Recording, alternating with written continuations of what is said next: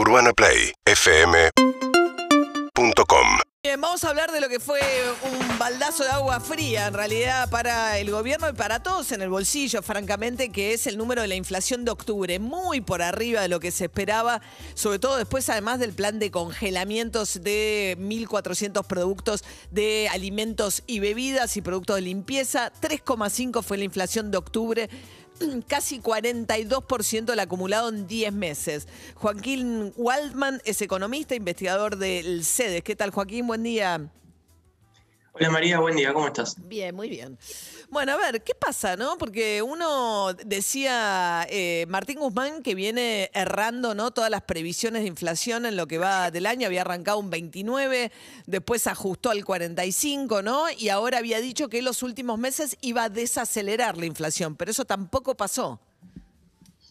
Bueno, lo que vimos a lo largo del año fue, al comienzo, unas subas muy importantes vinculadas con la reapertura de muchos sectores. ¿Sí? Todo lo que tiene que ver con, recreación, con turismo, con restaurantes y hoteles. Algunos rubros que no funcionaron a lo largo del año pasado y que dieron saltos muy grandes cuando volvieron a funcionar. Además, hubo una inercia muy grande de la inflación, en parte motivada por la gran emisión monetaria que se hizo el año pasado, que dificultó que descienda de la manera que, que esperaba el ministro. Como bien vos decís, se apuntaba a un 29% de inflación, que quedó muy, muy viejo, quedó muy atrasado, y hoy en día estamos esperando que haya alrededor de 50% de aumento de precios en el año, que es un ritmo ya muy elevado. Ahora, Joaquín, lo que eh, preocupa sobre todo sí, decime. es que pareciera muy difícil de afectar con algunas medidas que en otro momento eran efectivas, como atrasar o, o rezagar el tipo de cambio o no aumentar las tarifas. Parecía haberse desligado de estas variables que en general tenían mucho vínculo con la variación mes a mes. Claro, eso te iba a decir, ¿no? Tenés un contexto de casi, vamos a un año 2021 con el 50% de inflación, con un dólar, el dólar oficial que estuvo retrasado, que estuvo creciendo eh, por detrás de la inflación, y con las tarifas de servicios públicos congeladas. Entonces, estas dos que son dos grandes anclas de la inflación no funcionaron como anclas. Así es. La inflación alcanzó un pico o un máximo de casi 5% en marzo y a partir de ahí se esperaba que, mostrara una desaceleración bastante importante con esto de mantener el dólar muy por abajo del ritmo de, los precios. Recordemos que el dólar desde, febrero a marzo se mueve más o menos al 1% mensual, con lo cual mes a mes va perdiendo parte de su valor real, eh, que es algo que, en otros años había mostrado justamente este, este comportamiento de ancla o de tirar para abajo las variaciones, primero de los productos que son importados o que se comercian con el resto del mundo, pero después también de, toda la canasta de los precios al consumidor. Y lo que fuimos viendo es que fue quedando por detrás sin tener un efecto como el esperado y que si bien se alcanzó ese pico de 5% y después bajó al 3 y pico, una sola vez en el año se ubicó por debajo del 3% mensual fue en el mes de agosto y, ya se revirtió con, septiembre y octubre. Claro. Y tampoco el, congelamiento de precios de 1.400 productos de alimentos y bebidas funcionó. Bueno, el congelamiento podría haber sido una reacción justamente a que estaban viendo muy acelerados los índices en, septiembre y octubre. Eh, no parecía haber tenido gran efecto.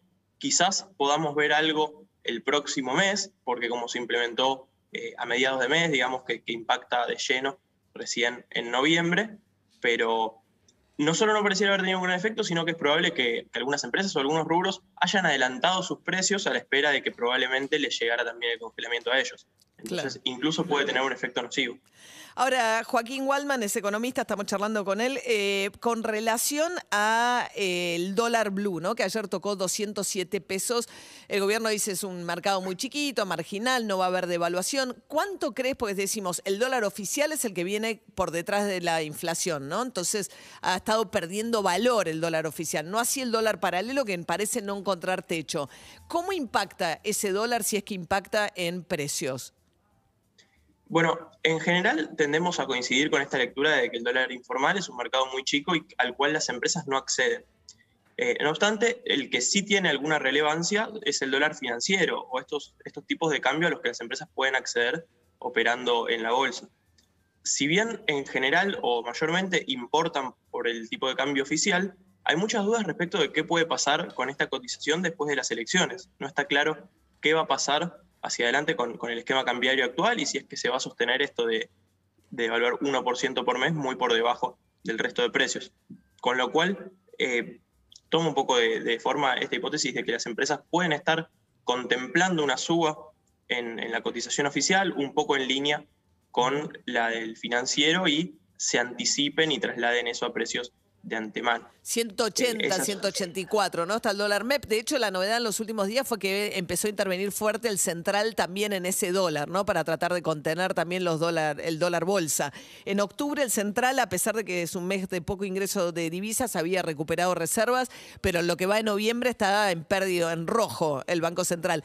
Ayer Alberto Fernández dijo, bueno, me voy a tomar todo el tiempo que necesite para cerrar con el Fondo Monetario, pero tanto tiempo no le queda tampoco, ¿no? A las reservas del central tanto tiempo no le queda y eso afecta al presente, digamos. Tiene un impacto no saber qué va a pasar con el dólar, no solo a partir del lunes, sino en los próximos años sobre las decisiones que, toman las empresas hoy en día. Claro. Eh, Joaquín Waldman, economista, investigador del CEDES. Gracias, Joaquín, que tengas buen día. Muchas gracias. Hasta luego. 7 y 38 de la mañana. UrbanaPlayFM.com